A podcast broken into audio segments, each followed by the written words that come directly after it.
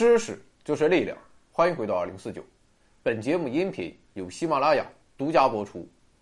看节目，手机还得继续送。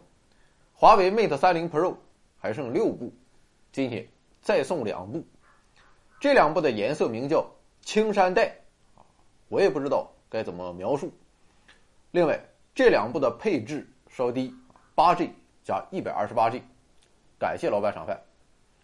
妥了，昨天唱了两首歌，又吓得一大批人取关之后，我们今天继续来聊 UFO 档案。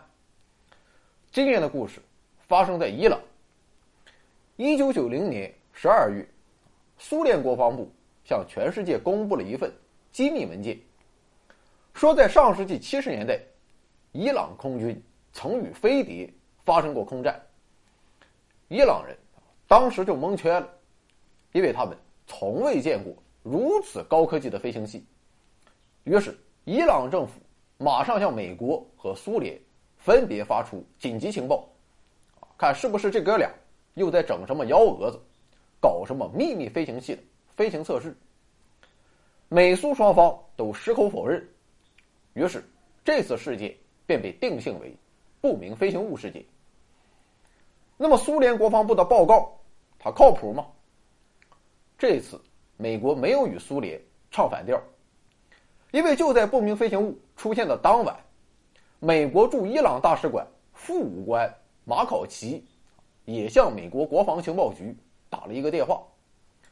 这次通话的内容在后来也形成了一份北约的机密文件。而在两份机密文件都被解密之后，我们今天就得以复盘一下。德黑兰 UFO 事件，事情的经过大致是这样的：一九七六年九月十九日黎明时分，有两架伊朗空军军机在德黑兰上空附近执行巡逻任务。突然，有一个不明飞行物闯入了附近空域，肉眼可见，这哥们儿就像闪光灯一般，交替闪烁着蓝、红、黄、绿四种颜色。而从雷达上可以判断，它的体积与波音747差不多大。不仅如此，伊朗当地的空军基地以及市民也目击到了天空中巨大的 UFO。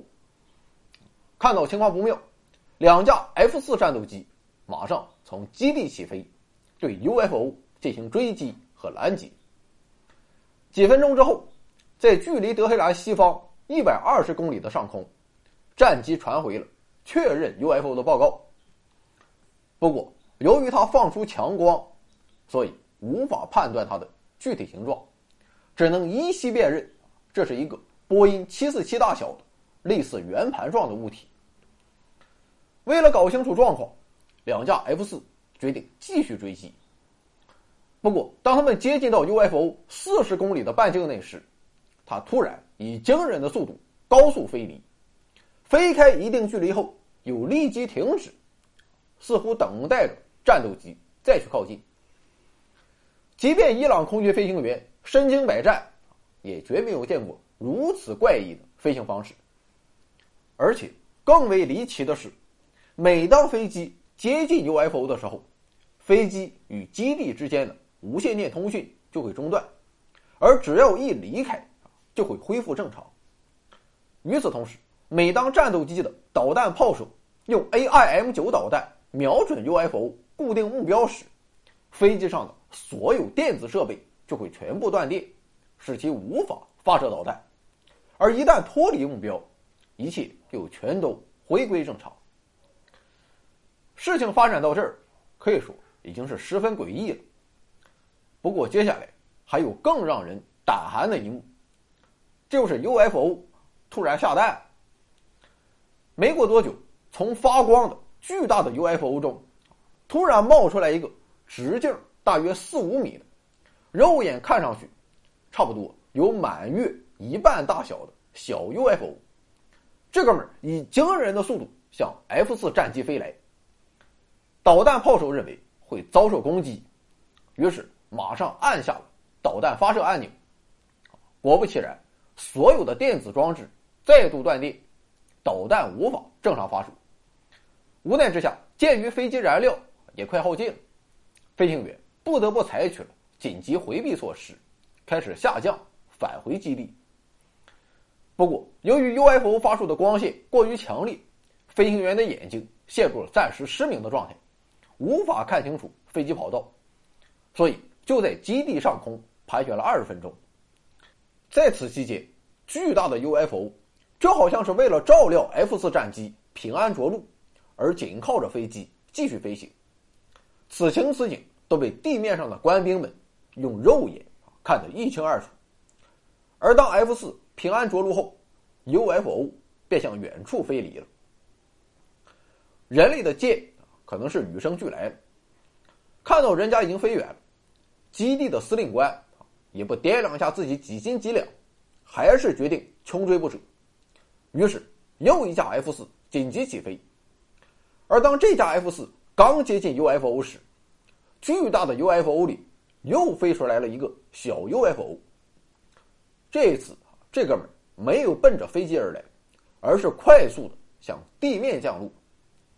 不过由于速度实在是太快了，所以与其说是降落，倒不如说是坠落。但是眼看着这个小家伙就要撞向地面的时候，它又突然减速，安全平稳的着陆了，并在半径两公里的范围内放射出强烈的光芒。于是，为了弄清楚这个 UFO 在地面上做什么，F 四战斗机几次尝试去接近它，但每次一靠近，飞机上的所有仪表就会出现故障，并发生无线电装置不通的奇怪现象。看来人类，确实不是 UFO 的对手。考虑到这样下去会十分危险，飞机只好返回基地。以上便是整个。德黑兰 UFO 事件全部过程。毋庸置疑的是，由于地面雷达、飞机雷达以及肉眼都清楚地捕捉到了 UFO，所以这次 UFO 事件应该不会是自然光的反射现象，同样也不可能是某个人的幻觉或错觉。唯一合理的解释，也许就是一个真实的未知的巨大物体曾飞临德黑兰上空。至于这哥们儿他来自何处，那就不知道。而且在九月十九日前后，位于地中海南岸的摩洛哥与突尼斯也发生了多起 UFO 事件，这在美国的解密文件中啊也有记载。根据这些报告的揭示，似乎造访摩洛哥与突尼斯的 UFO 与造访伊朗的 UFO 别无二致。更耐人寻味的是。在对小 UFO 降落地进行调查之后，马考奇给当时国防部负责此事的艾邦斯少校发送了一份详细的报告。但是没过多久，艾邦斯少校就被调职了。于是人们猜测，美国这是又一次在试图掩盖 UFO 的真相，也使得伊朗的飞碟事件罩上重重迷雾。这里有盛世美颜，这里有天籁之音，这里有知识水平，这里更有超级大奖。欢迎疯狂关注，回到二零四九或 Back to 二零四九，我在这里等你哦。